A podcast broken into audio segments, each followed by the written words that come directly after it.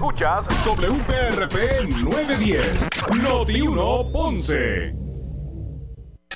Uno Radio Group, Noti 1630 ni ninguno de sus auspiciadores se solidariza necesariamente con las expresiones del programa que escucharán a continuación. Ponce en Caliente es presentado por Muebles por Menos y Laboratorio Clínico Profesional Emanuel en Juana Díaz. La temperatura en Ponce y todo el sur sube en este momento. Noti 1630 presenta Ponce en Caliente con el periodista Luis José Moura. Saludos amigos y muy buenas tardes. Bienvenidos, soy Luis José Moura. Esto es Ponce en Caliente. Usted me escucha por aquí por Noti1 de lunes a viernes eh, a las 6 de la tarde, de 6 a 7, analizando los temas de interés general en Puerto Rico, siempre relacionando los mismos con nuestra región. Así que bienvenidos todos a este espacio de Ponce en Caliente. Hoy lunes, gracias a Dios que es lunes, inicio de semana, lunes 17 eh, de enero del año 2021. Así que gracias por acompañarnos a todos los que están en sintonía a través del 910 AM de eh, Noti1. Eh, sino que también a los que nos escuchan a través de la banda FM, ¿verdad? Con toda la fidelidad que eso representa. Ahora usted pues puede escuchar la programación de Noti1 en toda esta región, no tan solo ¿verdad? sintonizando el 910 AM, sino también a través de la banda FM en el 95.5. Así que gracias a todos por eh, su sintonía en el día de hoy. Primero vamos a comenzar hablando, son varios los temas obviamente que vamos a estar eh, abordando hoy. Eh, en primera instancia me gustaría hablar un poco sobre los temas relacionados a la pandemia y, a la, y el establecimiento de, de la, la, orden ejecutiva del gobernador y los, lineamientos a partir de hoy, por ejemplo, en el sur, en algunos municipios del sur de Puerto Rico. ¿A, qué municipios me refiero?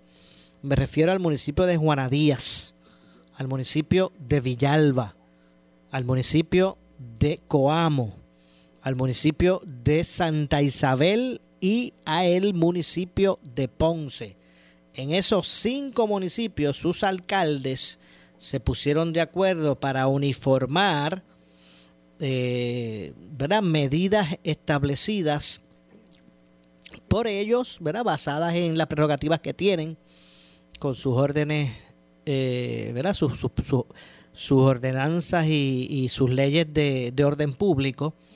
Así que tienen la, prerrogativa en ley para establecer medidas eh, por COVID, ¿verdad? Los ciudadanos y han anunciado que a partir de hoy, eh, era a partir de hoy, desde las 8 de la mañana de hoy, hasta el próximo 2 de febrero, hay unos elementos distintos a la orden ejecutiva del gobernador que van a regir en esos municipios. No es que las disposiciones de la orden ejecutiva del gobernador aplican acá, aplican, no, no dejaron de aplicar o no dejarán de aplicar, la orden ejecutiva del gobernador no dejará de aplicar, pero sí hay unas restricciones un poco mayor que estos cinco municipios pusieron, establecieron eh, a partir de hoy hasta febrero 2. Repito, los municipios de Juana Díaz, Villalba, Coamo, Santa Isabel y Ponce. Vamos a recapitular un poco para efecto de la comparativa de lo que trajo consigo la orden ejecutiva del gobernador, que sigue vigente, ¿verdad? En estos municipios que mencioné. Pero el gobernador pues estableció a partir de del momento que firmó la orden ejecutiva, también hasta el 2 de febrero, eh, el que se extendieran las disposiciones que estaban vigentes, ¿verdad? Las restricciones relacionadas a la ley seca, y el cierre de negocios a las 12 de la noche hasta las 5 de la mañana. Y entre 12 de la noche a 5 de la mañana pues estaba la ley seca, no se podía vender bebidas alcohólicas. Eh, se estableció un 50% de aforo para todo negocio en interiores donde las personas se remueven sus mascarillas para consumir alimentos o bebidas. Pues solamente pueden eh, tener disponible el 50% nada más de la capacidad del lugar.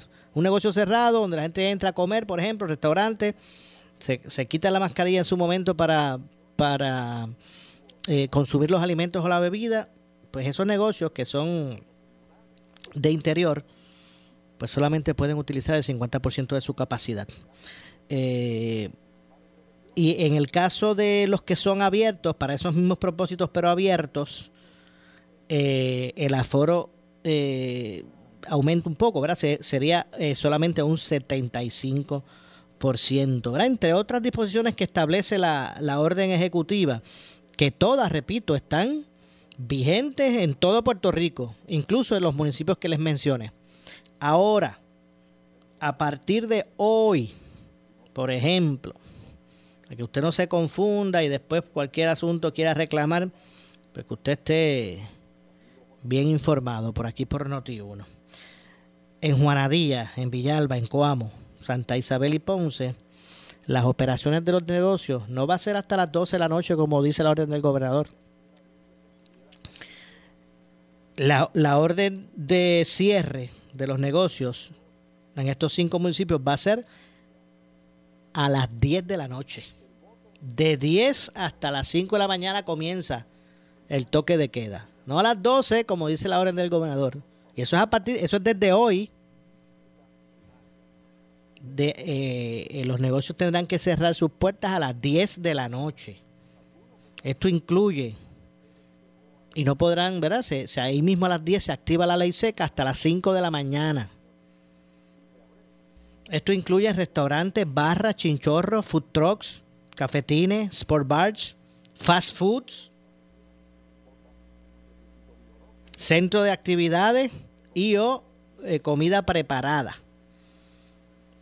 Hasta los fast food, imagínense. ¿Será que se quedaban como que hasta un poquito más tarde? Que usted iba se compraba algo antes de llegar a su casa.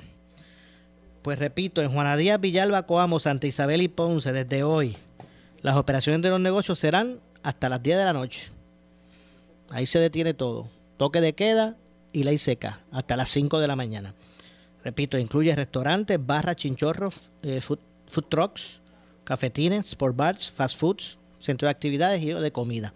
No podrán tener clientes esperando servicios a las 10 de la noche no hay break.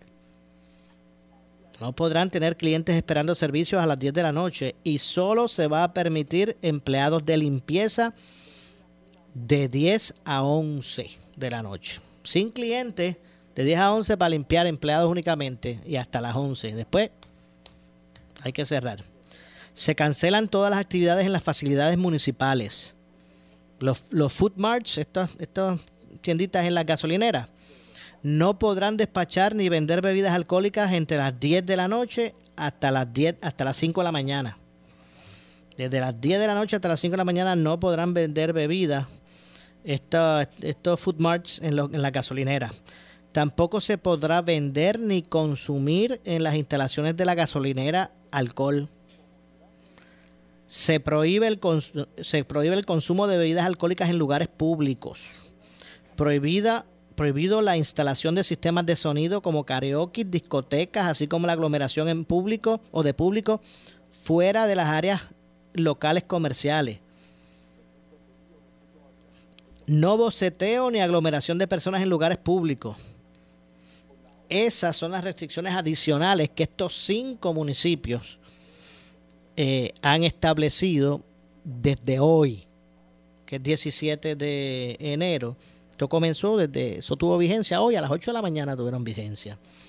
Eh, y se extenderán, al igual que la orden ejecutiva del gobernador, hasta el 2 de febrero. Todas las demás, aparte de esto que yo les dije, todas las demás restricciones que puso, que, que ¿cómo es? Que, que se establecen en la orden ejecutiva del gobernador, aplican. Pero no es que no aplican las, las órdenes del gobernador, sino que específicamente aquí hay unos puntos un poco más restrictivos en estos cinco municipios, que son Juana Díaz, Villalba, Coamo, Santa Isabel y Ponce. Así que para que usted no se confunda, no tenga problemas, eh, ¿verdad? Eh, tome nota sobre esta situación en estos municipios específicamente. Los demás eh, municipios pues aplican completas las disposiciones de la orden ejecutiva del gobernador, al igual que en estos cinco, pero, pero con un, siendo un poquito más restrictivo Eh, y, básicamente, pues la diferencia mayor es que en lugar de cierre a las 12 de la noche, como decía, dice la orden de, ejecutiva, pues en estos cinco municipios a las 10. No a las 12, sino a las 10. Desde las 10 de la noche es que empieza el eh, toque de queda hasta las 5 de la mañana.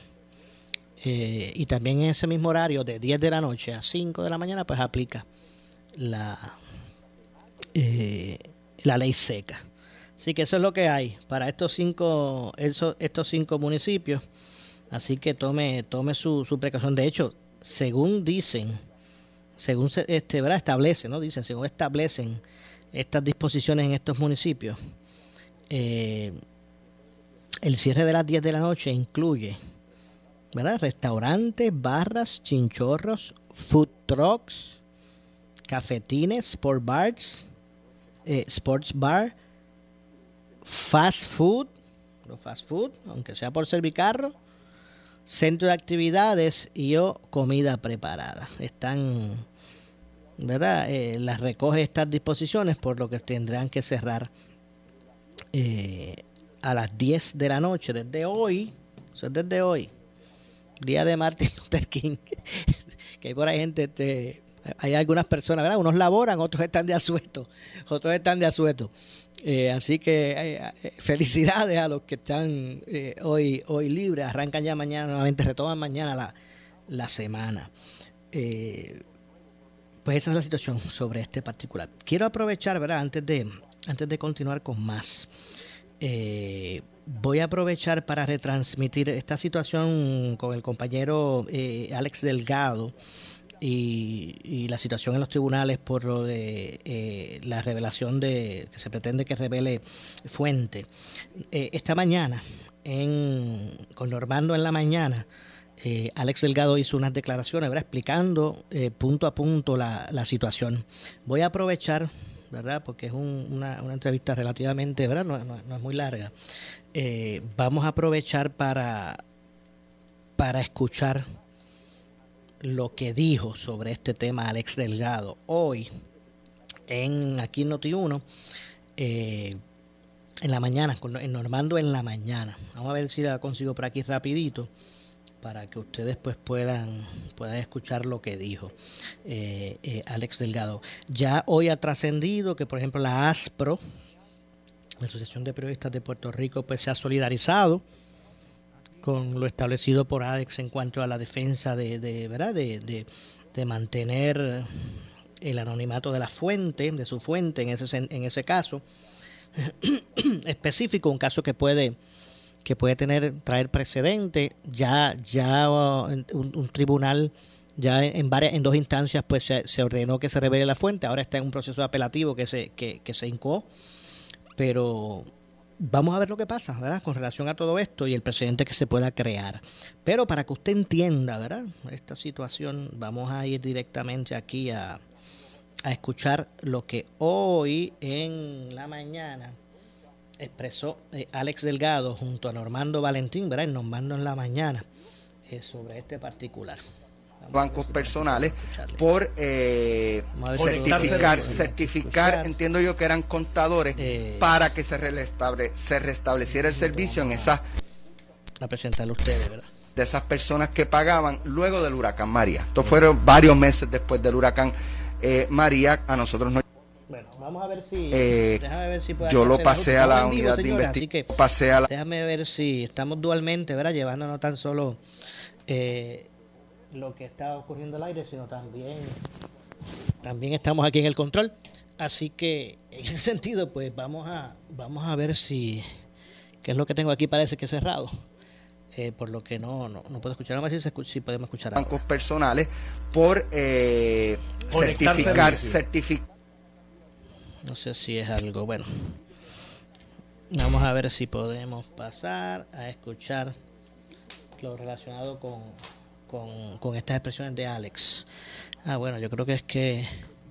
Vamos a ver qué es lo que está pasando por aquí.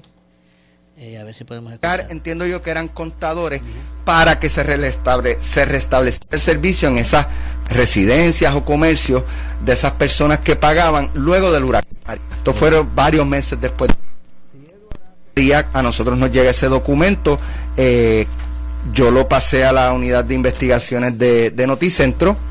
Se investigación, se viajó a Ponce, eh, se intentó obtener eh, una, reacción, una reacción de un fiscal que se mencionaba en el, en el Torres eh, y lo que planteaba era que planteaba el documento del NIE no un documento que nosotros elaboramos, que elaboró el gobierno de Puerto Rico. No sé si se está escuchando bien, pero de todos modos vamos a ver si lo preparamos un poquito más adelante para que usted escuche lo que fueron esas, esas expresiones. Eh, estoy aquí, ¿verdad? Tratando de pasarlas en vivo a la misma vez. Estoy aquí en el control también. Así que en lo que identifico eh, el asunto, pues más adelante estaríamos pasando a escuchar esa, esas declaraciones. Eh, que el caso había sido asignado al fiscal eh, Torres. En este punto. Lo cierto es que, eh, por ejemplo, en el caso de la asociación, la ASPRO, ¿verdad? El organismo que agrupa periodistas en Puerto Rico, ellos hicieron unas expresiones en ese sentido solidarizándose con la posición de, Alex Delgado, que también en algún momento pues estaremos llevándoles a ustedes.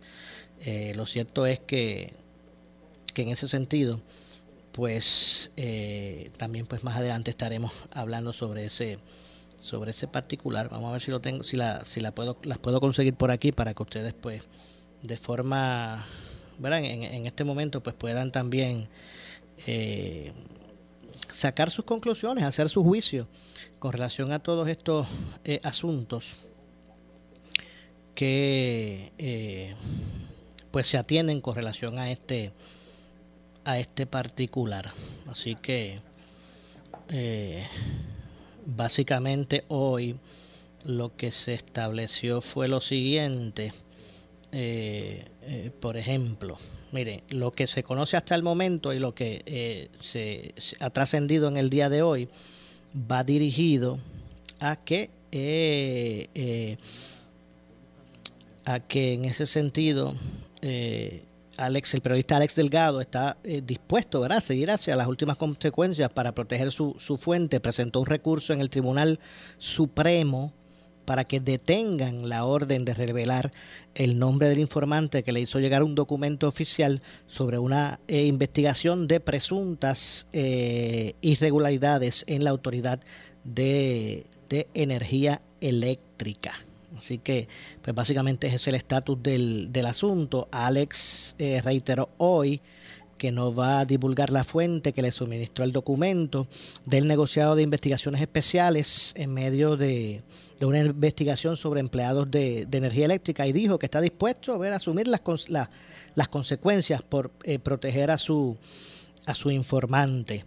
Eh, eh, Delgado, eh, Alex y Yesenia Torres Figueroa, entonces reportera de la unidad de Noticentro Investiga, figuran como co-demandados en un recurso por difamación radicado por el fiscal y Delfonso Torres por el contenido de los reportajes publicados en el 2018 sobre una investigación eh, a empleados de la Autoridad de Energía Eléctrica por presuntamente eh, cobrar vía TH móvil eh, a sus cuentas personales por certificaciones para restablecer el servicio eléctrico a abonados afectados por el paso del huracán María. De acuerdo con el documento del NIE, el fiscal Torres, a quien originalmente se le había delegado la pesquisa, eh, quedó relevado de la misma, luego de que se conociera que también, o se alegara, ¿verdad?, que también había pagado por la certificación.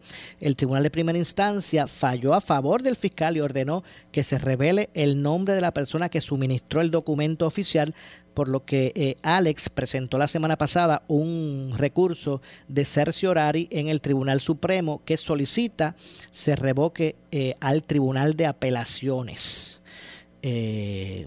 No voy a revelar la fuente, punto. Si el tribunal decidiera en contra e intentan obligarme a que yo eh, revele la fuente, pues no, no está en, su, en sus posibilidades, es lo, es lo que él ha expresado.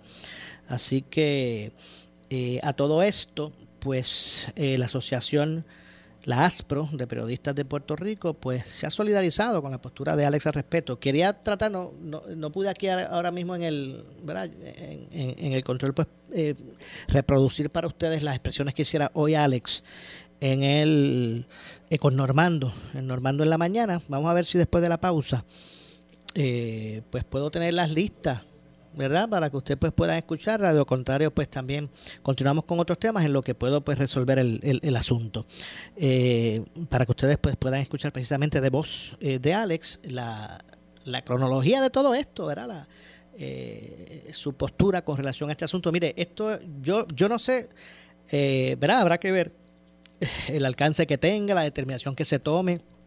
Me parece que esto eh, este asunto con relación a, revelar fuentes es un campo que se ha ocupado ya, que hay jurisprudencia eh, que, ha sido a favor de, del no revelar fuentes, en ese sentido de protección al periodista bona fide, ¿verdad? como obviamente es en el, caso de Alex Delgado, que en el momento de los hechos era el vicepresidente de del Departamento de Noticias de Guapa Televisión.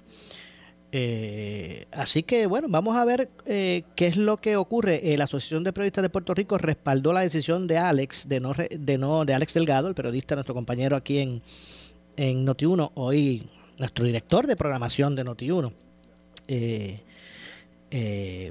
de no revelar la identidad de la fuente que le suministró el le suministró en ese entonces, aquel entonces el documento del NIE eh, cuando ejercía sus funciones como vicepresidente de noticias de, Guapa Televisión.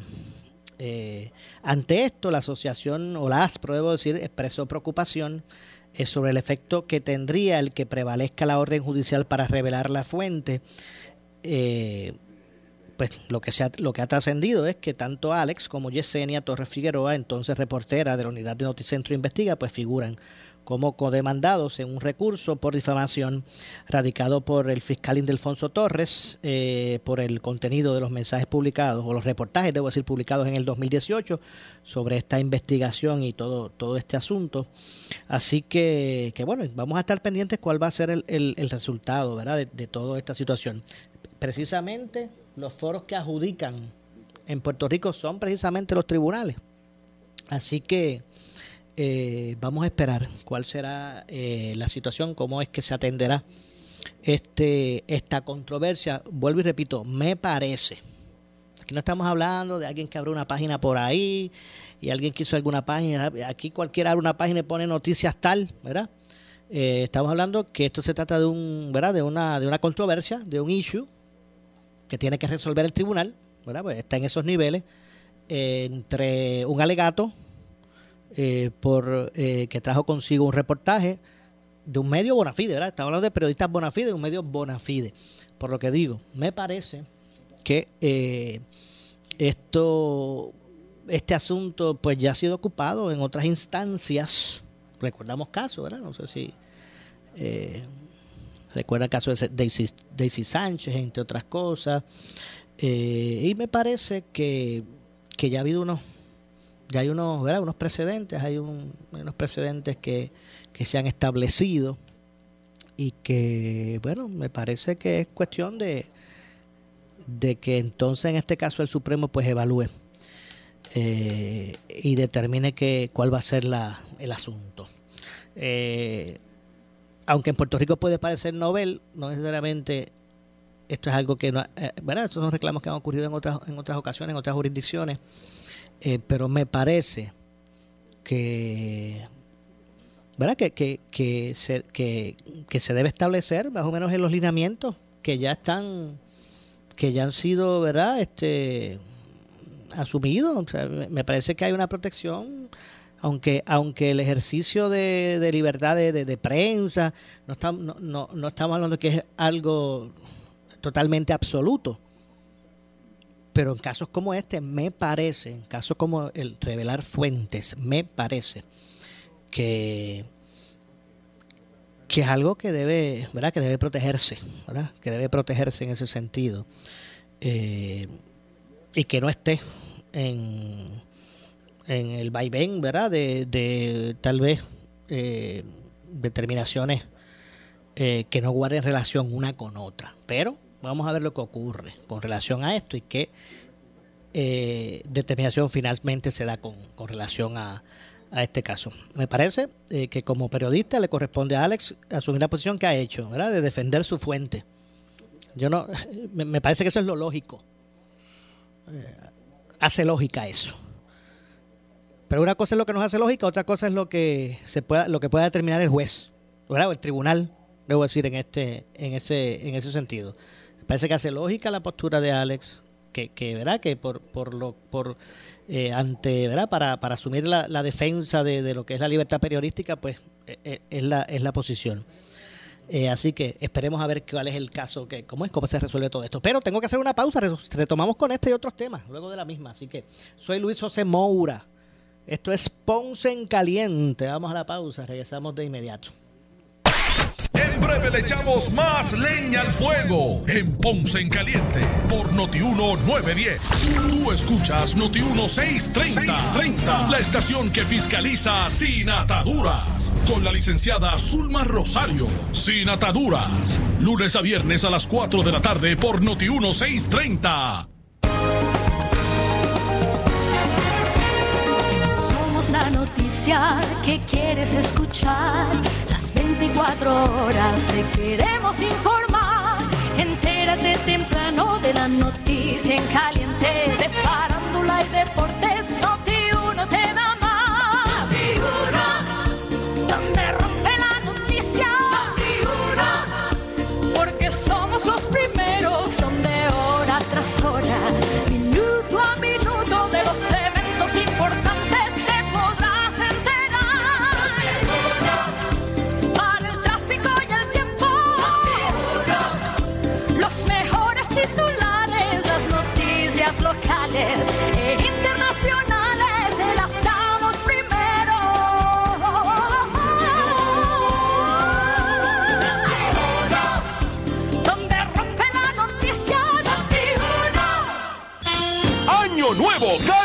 Nuevo para ti. Henry Motors, el rey de los usados, te monta en el vehículo de tus sueños. Compactos, guaguas utilitarias americanos y japoneses, coreanos y europeos que huelen a nuevo. Con garantía de fábrica adicional a la Henry Garantía. Somos expertos en conseguir aprobaciones. El mayor inventario de usados en todo Puerto Rico. También los tenemos nuevos 2021 en la comodidad de la Avenida Las Américas de Ponce y en la marginal del Ponce Bypass. ¡Feliz Año Nuevo!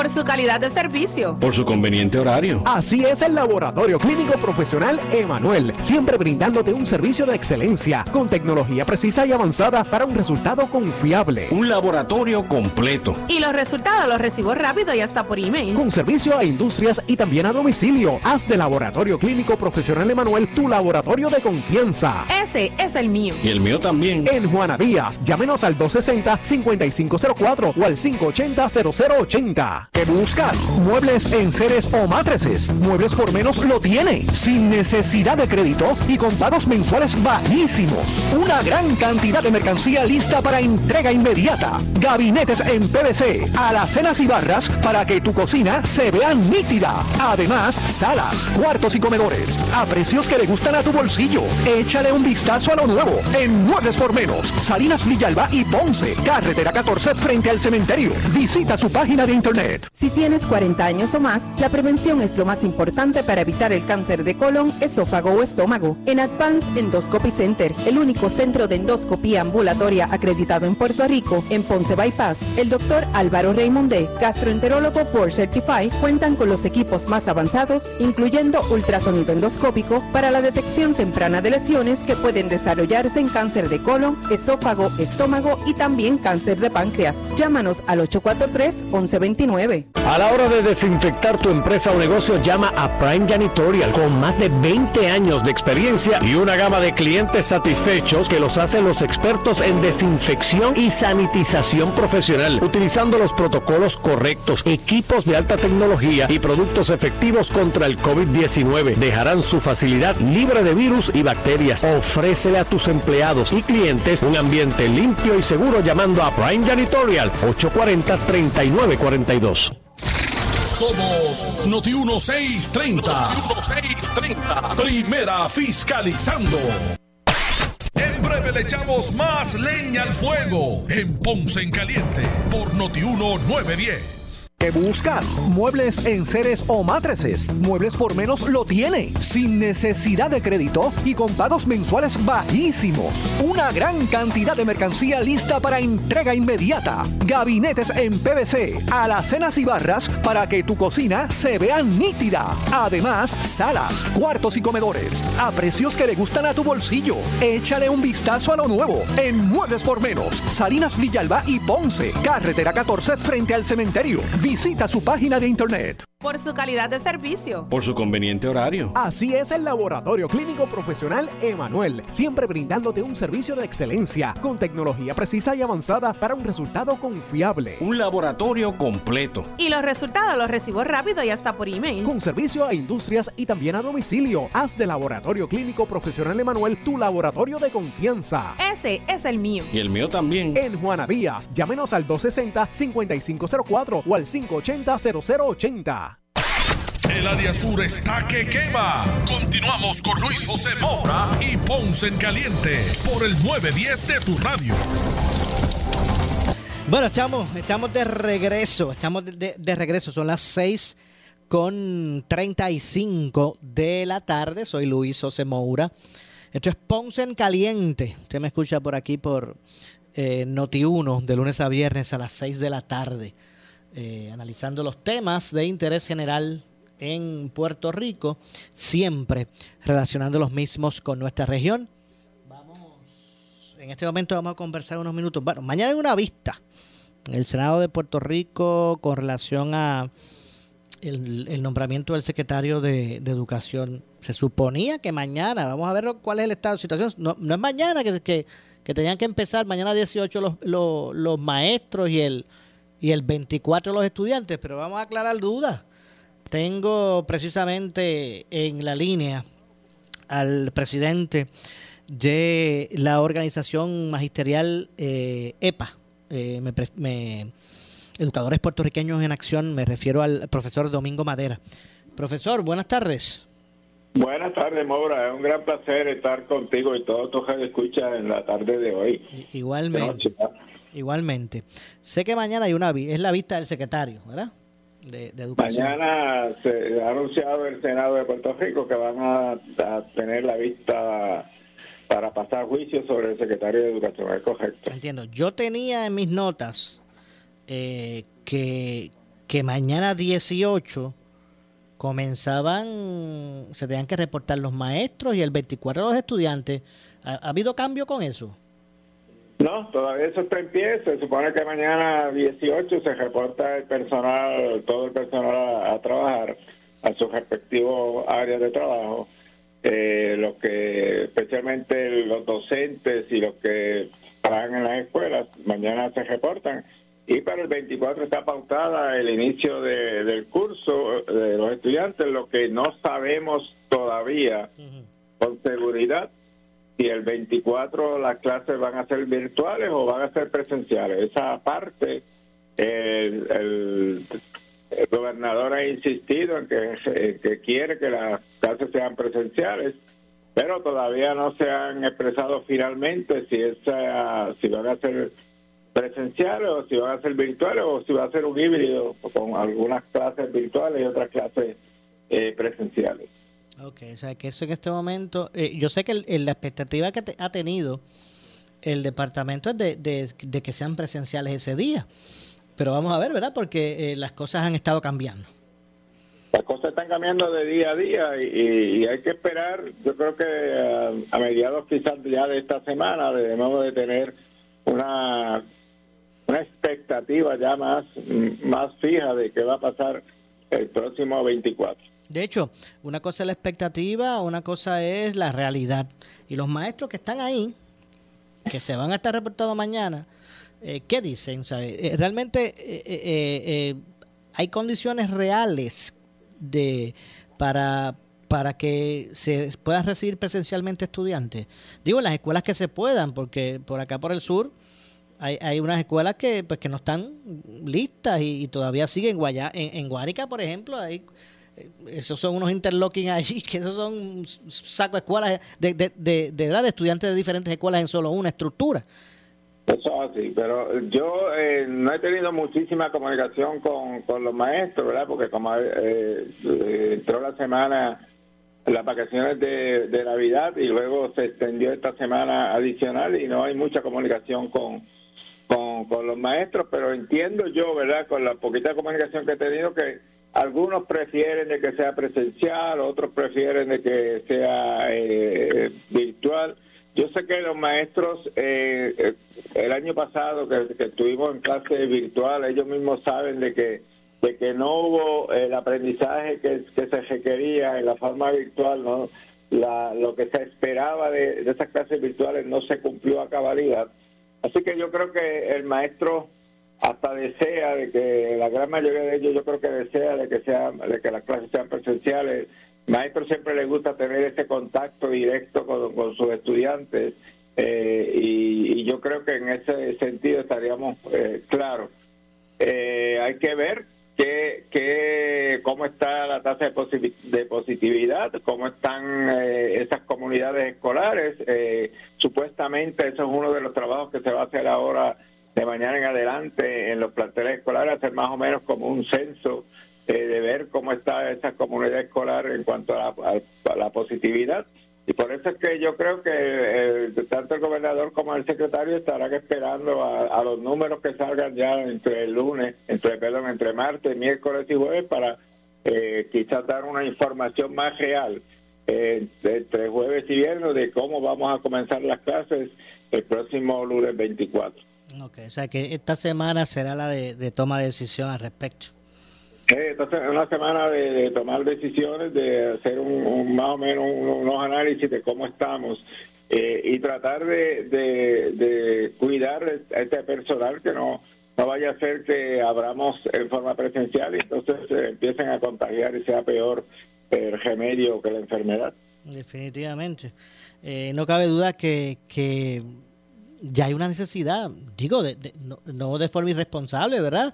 Pero ya hay una necesidad de que, de que se retome la normalidad, al menos, al menos ese contacto, como usted dice, de, de, de, eh, eh, maestro estudiante, ese, ese, esa, ¿verdad? Ese, esa, esa forma de poder eh, aplicar las materias y que, y que tenga ese, esa, ese contacto con, con, la educación el, el estudiante.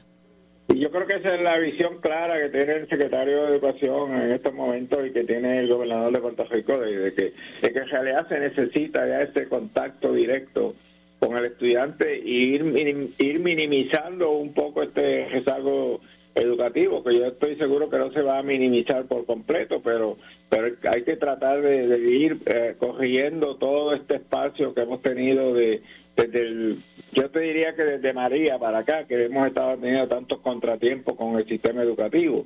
Así que eh, eh, en ese sentido yo creo que la visión tanto del gobernador como del personal de jerarquía del secretario del, Departamento de Educación es comenzar clases presenciales. Entre el huracán María, entre los terremotos, eh, la pandemia, del 2017 para acá, al, al presente, se ha reducido, han reducido en su máxima expresión los días lectivos ¿verdad? de los estudiantes.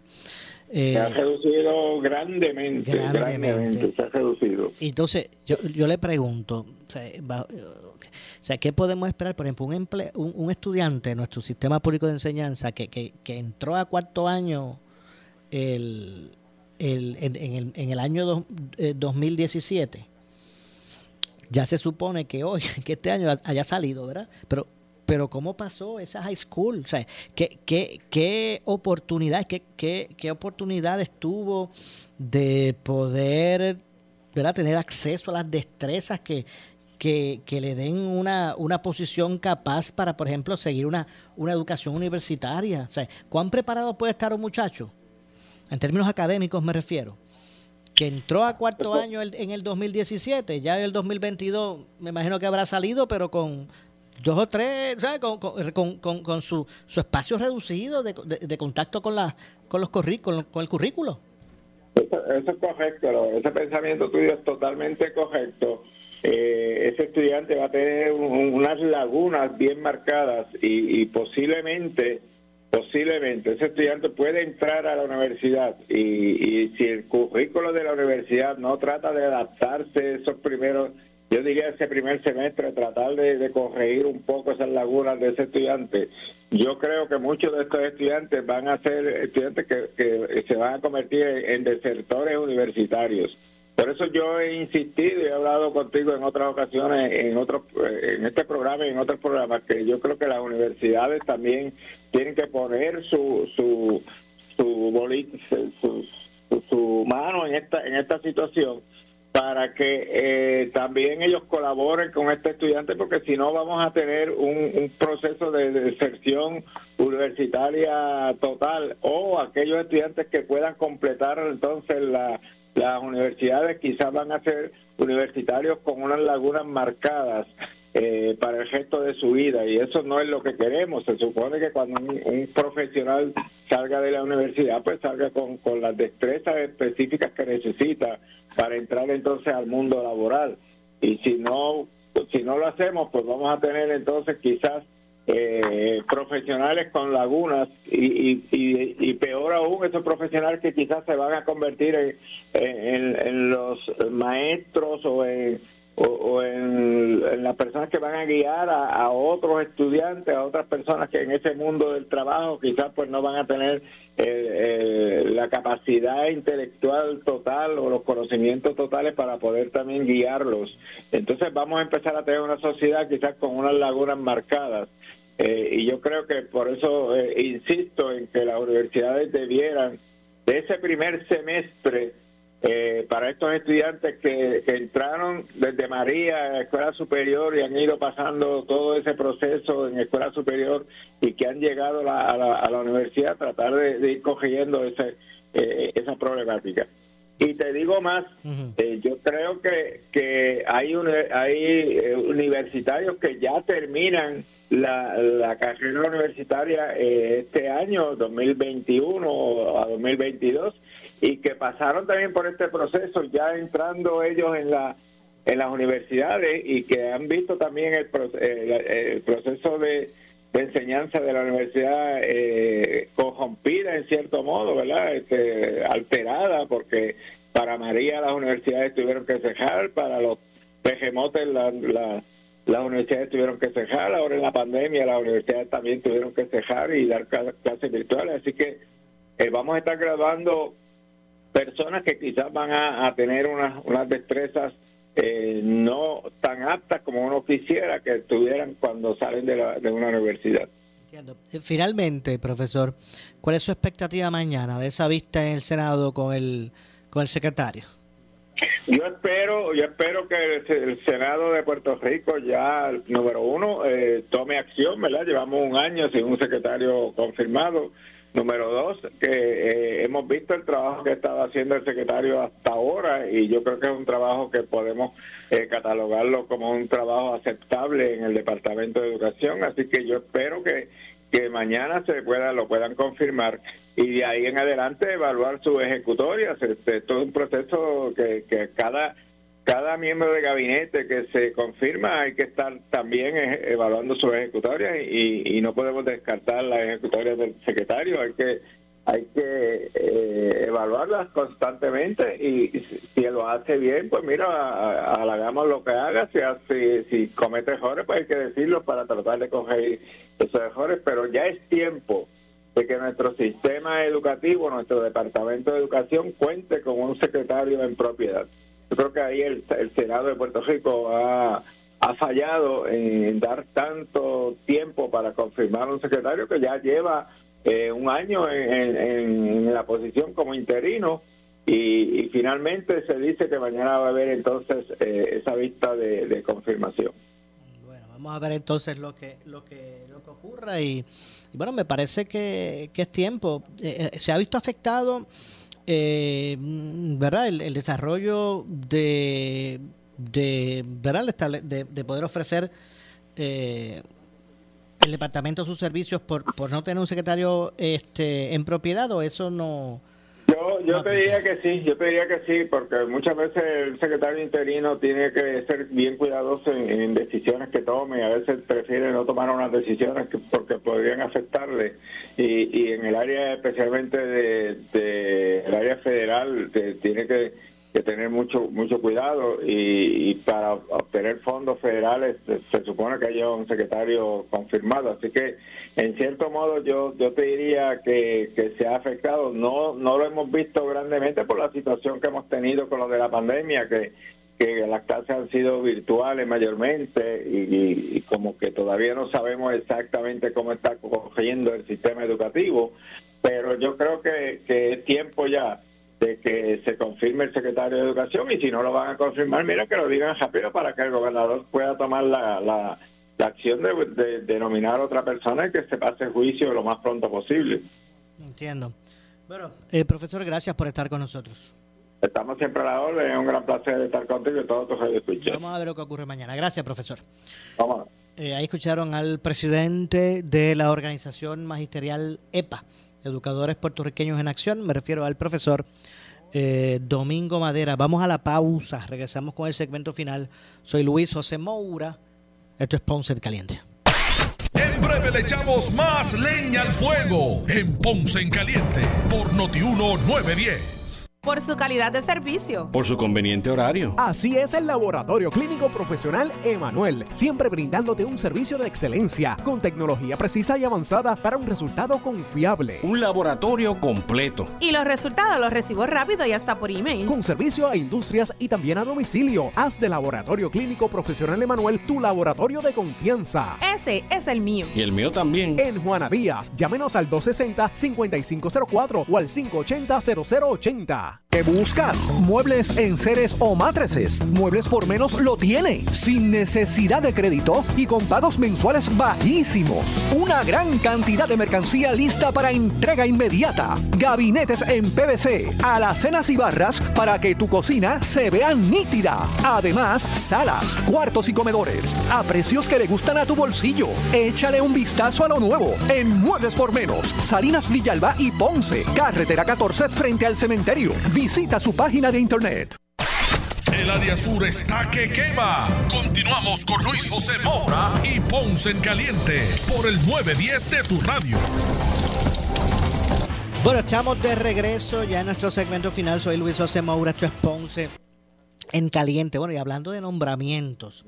Eh, eh, los abogados José Antonio Horta, eh, Edwin Castro, Rubén Falú, eh, entre otros, han solicitado eh, al Senado que confirme eh, como juez asociado del Tribunal Supremo de Puerto Rico al juez Roberto Rodríguez Casillas. Vamos a escuchar lo que dijeron estos abogados en términos de, del nombramiento a esta vacante que hizo el gobernador y que el presidente del Senado ha expresado que, que no es una prioridad. Así que vamos a escuchar lo que se expresó al respecto. Estamos aquí en apoyo a la designación para nuestro honorable Tribunal Supremo del honorable juez Roberto Rodríguez Casillas. Entendemos que el juez Roberto Rodríguez Casillas encierra lo mejor de cualquier puertorriqueña o puertorriqueña y debe ser nombrado al más alto foro. Un hombre que se hizo a sudor propio esfuerzo propio, que representa eh, la integridad, la verticalidad, la honestidad, eh, que, ocurre, que es el juez que todo abogado y abogada litigante espera un abogado forjado en el litigio, en el fragor de litigio, tanto del lado defensor como del lado del Ministerio Público. Eh, y esa cualidad de ir peldaño tras peldaño, juez de sala de investigaciones, juez eh, de vista preliminar, juez de sala superior, juez del Tribunal de Apelaciones y el último que le falta, juez de nuestro tribunal más alto foro, el Tribunal Supremo de Puerto Rico.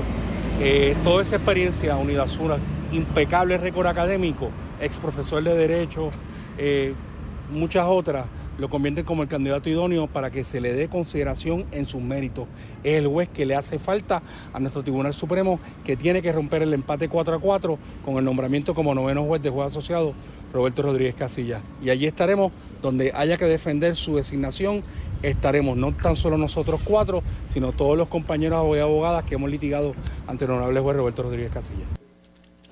Bueno, eh, Horta Coto es abogado de la Sociedad para la Asistencia Legal y trabaja casos mayormente en el Tribunal de Carolina, eh, al igual que los abogados y exfiscales que lo acompañaron, ¿verdad? En este en este pedido, eh, el nominado por el gobernador, el nombrado por el gobernador, eh, eh, Rodríguez Casillas, pues fue juez de la sala de investigaciones, juez de vista preliminar y juez superior, precisamente en el Tribunal de, Carolina, antes de ser ascendido eh, al, al Tribunal de Apelaciones, como todos conocen.